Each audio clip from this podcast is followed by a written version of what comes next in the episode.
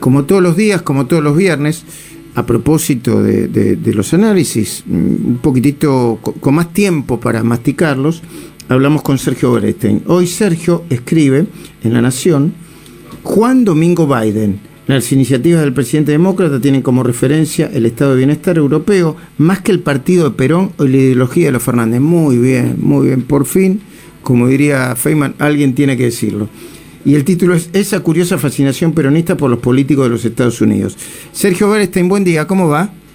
Hola Luis, muy buen día, muy buen viernes, abrazo para todos. Bueno, eh, por fin, ¿no? Alguien ubica en contexto la referencia ideológica y práctica de Biden eh, sobre el estado de bienestar que plantea, ¿no? A mí me llamaba la atención, eh, la verdad, las referencias del, del presidente Fernández a Perón tratando de de alguna manera eh, capitalizar las medidas que está implementando el presidente Biden, porque en algún momento el propio Alberto Fernández había definido como una especie de socialdemócrata. Entonces yo diría, bueno, seguramente él va a sacar partido para lo que eh, en principio había sido su reconversión ideológica en su última encarnación, ¿no? Antes de ser presidente. Pero no, digamos, evidentemente... Eh, eh, digamos, el, peronismo lo invadió, eh, volvió tal vez a sus primeros años ¿no? de nacionalismo de derecha, allá por la década del 80, y, Fernández veía en Biden esa especie de inclinación, que por supuesto no tiene nada que ver con la realidad, pero sobre todo en, materia política exterior, Luis, es lo más notable. Eh, Biden enfrenta a Putin, enfrenta a Xi condena a Venezuela, tiene ahí la postura muy, muy, muy digamos, contundente, no totalmente contraria a lo que ha hecho la política exterior eh, del presidente Fernández. Pero además, lo que está impulsando Biden, eh, eh, según tu análisis y, lo que parece evidente, es una, una, una, fuerte recuperación de la clase media y de la clase trabajadora. Mm, a ver, para ponerlo en términos este, claros, del sector privado. Sí, por supuesto. ahí, ahí hay una mezcla, ¿no? Porque hay un problema de infraestructura y ayuda a las empresas muy, muy contundente. Pero hay también cosas que son básicas. Por ejemplo, en Estados Unidos no existía licencia por enfermedad con goce de sueldo. No existe. Algunas empresas muy, digamos, eh, especiales sí la tienen como un programa de las empresas, pero no es un derecho y no está garantizado por el gobierno norteamericano, ¿no? Eh, lo mismo que Jardín de Infantes. Jardín de Infantes de 3 y 4 años no existe en Estados Unidos, pago.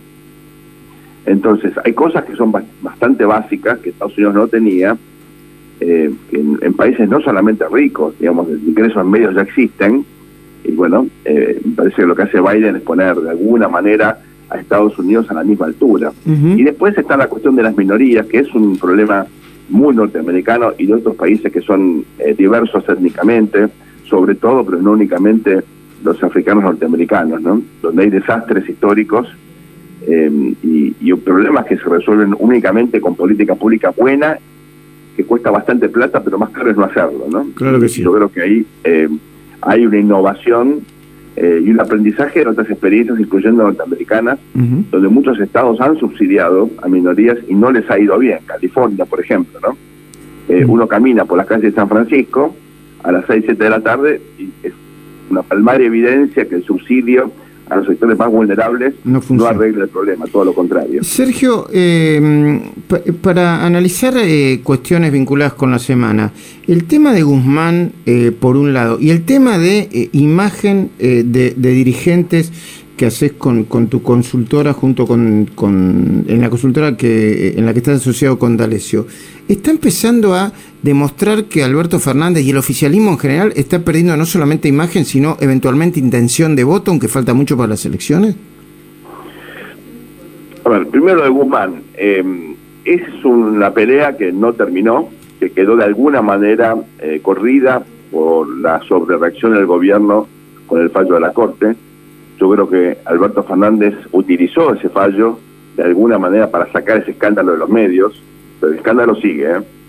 Y la pelea esa es de fondo, eh, involucra no solamente una cuestión tarifaria específica de la energía eléctrica del conurbano y de la ciudad de Buenos Aires, sino qué, se, qué va a pasar con la economía. Ahora, eh, es todavía muy prematuro, Luis, extrapolar las cifras actuales y pensar en tendencias electorales, porque no sabemos si, si va a haber o no va a haber paso. Recordar que las pasos siempre favorecen a la oposición.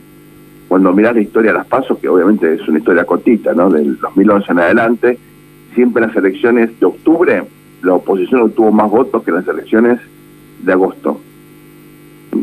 Entonces, eh, que no haya pasos, simplemente, lo digo con términos de la ciencia política, una manganeta para, la verdad, eh, que la oposición no puede utilizar eso para ver quién es el, candidato más eh, con más capacidad de oponerse al, oficialismo de turno, ¿no? Entiendo. ahora, hay otros elementos, fíjate, no sabemos la cantidad de frentes que van a competir, ni sus candidatos. No sabemos cómo va a estar la economía y tampoco la situación sanitaria. Uno espera que para octubre, noviembre la cosa mejore, pero bueno, a Son este claro. No, no sabemos nada. Entonces, ¿cómo hago yo para extrapolar estas cifras?